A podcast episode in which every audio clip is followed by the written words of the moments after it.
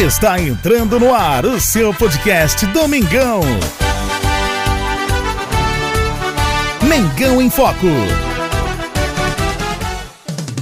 Apresentação: Jesus e TH.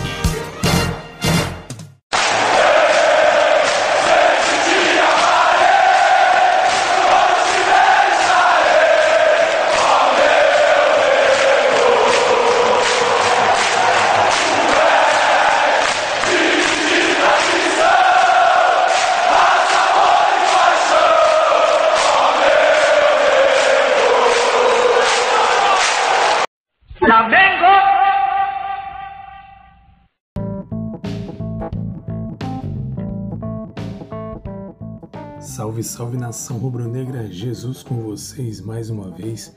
Aqui é Mengão em Foco, começando mais um podcast, o seu, meu, nosso podcast Mengão em Foco, segunda-feira, 4 de julho de 2022, traz informações, notícias, bate-papo sobre o Mengão queridão. O Flamengo venceu no sábado, o Santos conquistou três pontos importantíssimos no Campeonato Brasileiro. É isso aí, estamos aí pouco mais de nove pontos, acho que creio que nove pontos do líder Palmeiras. E existe sim uma possibilidade do Flamengo encostar no, no G4 e talvez, quem sabe, aí conquistar um título do Campeonato Brasileiro. Ainda é possível, claro que é possível, tem muita coisa para rolar. E é sobre isso e muito mais que vamos falar agora com vocês aqui no seu, no meu, nosso podcast Mengão em Foco. Fique ligado, fique ligada, que já estamos começando, já estamos no ar.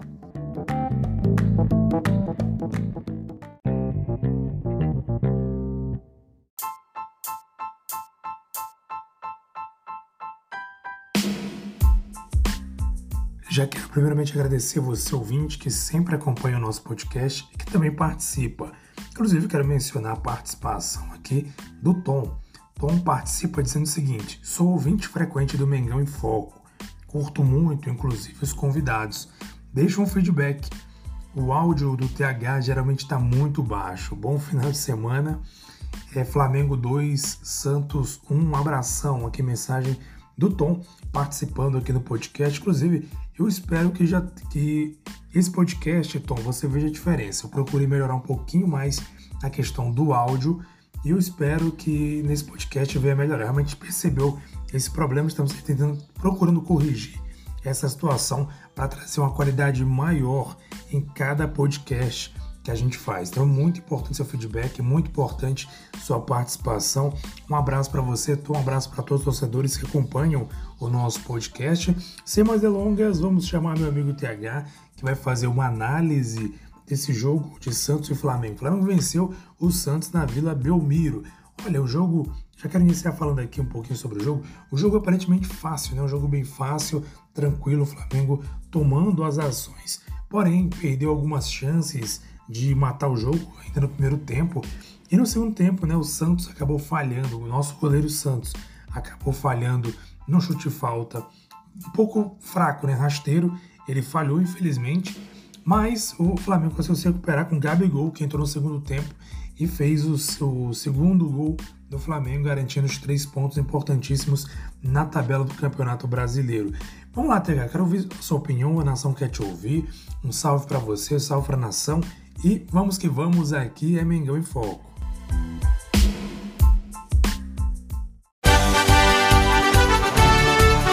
Mengão em Foco.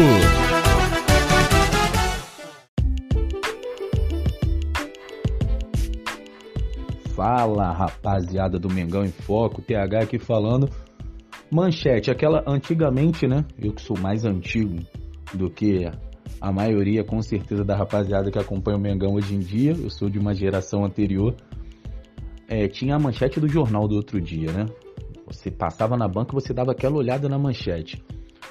Se tivesse aquela manchete fervorosa como tinha antigamente, dos jornais aqui do Rio de Janeiro, seria, para mim, seria com mais sorte que juízo, Flamengo vence o Santos na Vila Belmiro. Cara, o Flamengo teve tudo para ganhar esse jogo com mais tranquilidade é, passou um sufoco desnecessário.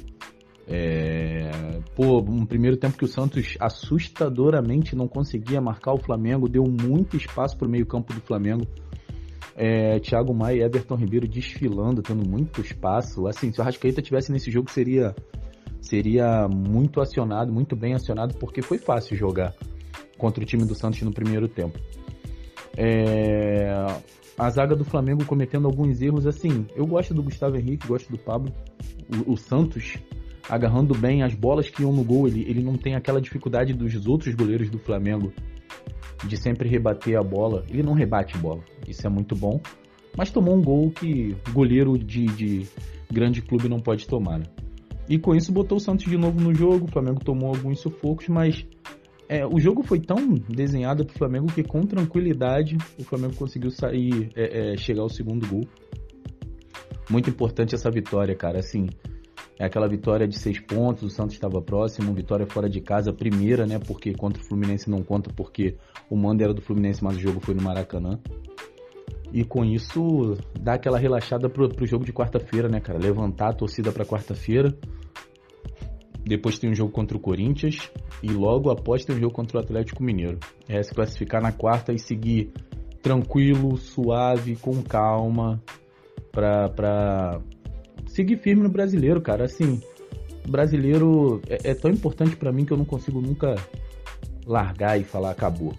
É, se a gente ainda tem chance, a gente ainda tem que lutar, correr atrás. É, e vamos que vamos.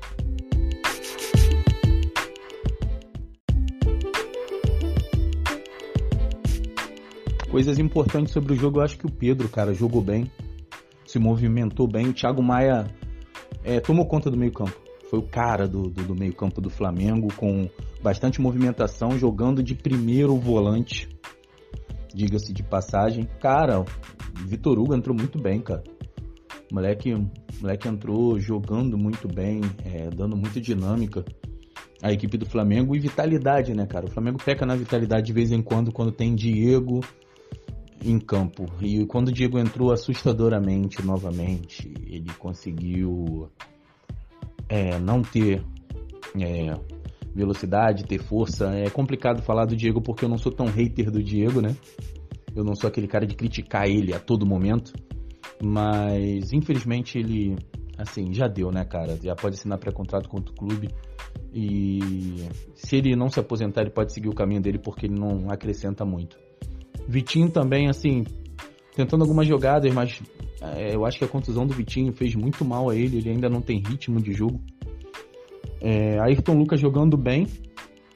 Quando teve a pressão no segundo tempo, eu acho que faltou. Não, não é que faltou o Ayrton Lucas, faltou a sobra, faltou o jogador para dar o apoio a ele pelos lados do campo.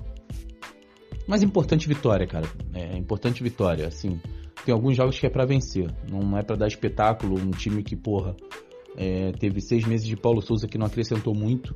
E o Dorival vem para isso, vem para fazer certos jogos de, de imposição pela técnica de certos jogadores. E principalmente porque, cara, é, é, entender os jogos, é, saber jogar com três volantes, saber dar liberdade quando tem que dar liberdade. Marinho também, ponto positivo nesse jogo. Acrescentou bem, mesmo com certas loucuras que ele continua tendo, mas jogou bem na medida do possível, cara. É importante essa vitória, vamos que vamos. Quarta-feira é, é, jogo decisivo porque quarta-feira vai dar liberdade para o Flamengo fazer mais contratações além do Cebolinha, sabendo que já está classificado na Libertadores. Isso é muito importante. Valeu, galera. Vamos que vamos. Assunto do dia.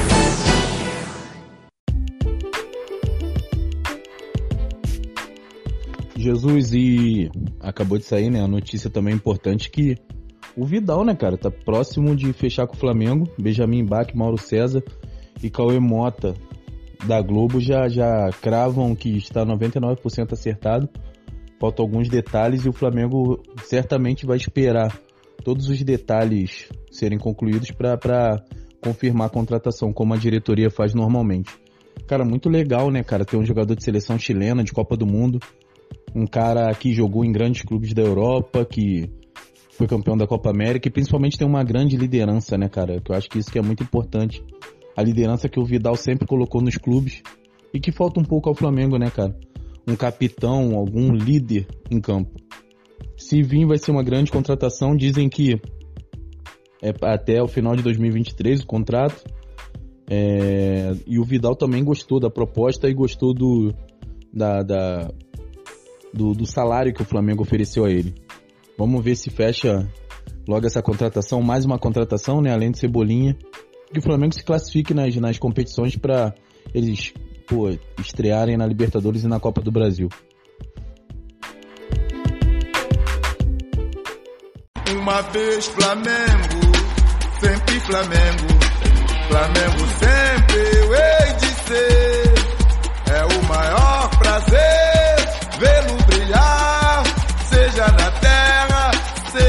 seja no mar. Vencer, vencer, vencer. Uma vez Flamengo, Flamengo até morrer. Mengão em Foco.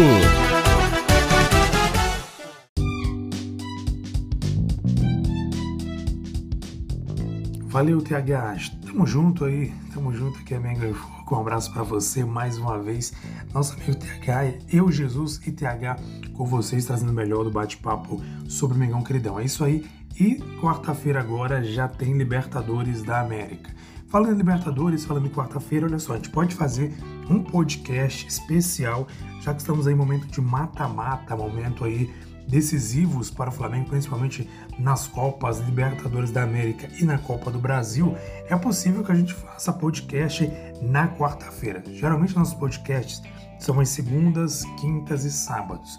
Mas por conta de jogos decisivos, nós podemos fazer um podcast aí na quarta-feira pela manhã para trazer um pré-jogo, um bate-papo, uma conversa, uma possível escalação, já esquentando o clima para o jogo de quarta-feira contra o Tolima no Maracanã.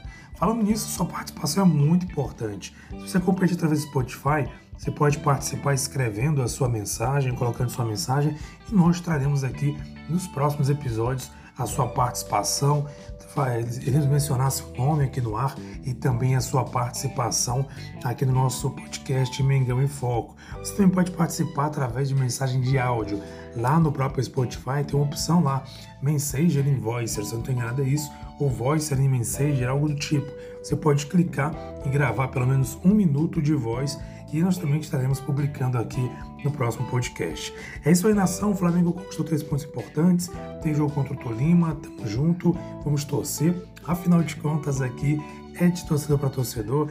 Aqui é Mengão e Foco. Um abraço para você, saudações rubro-negras e até mais. Não perca, hein?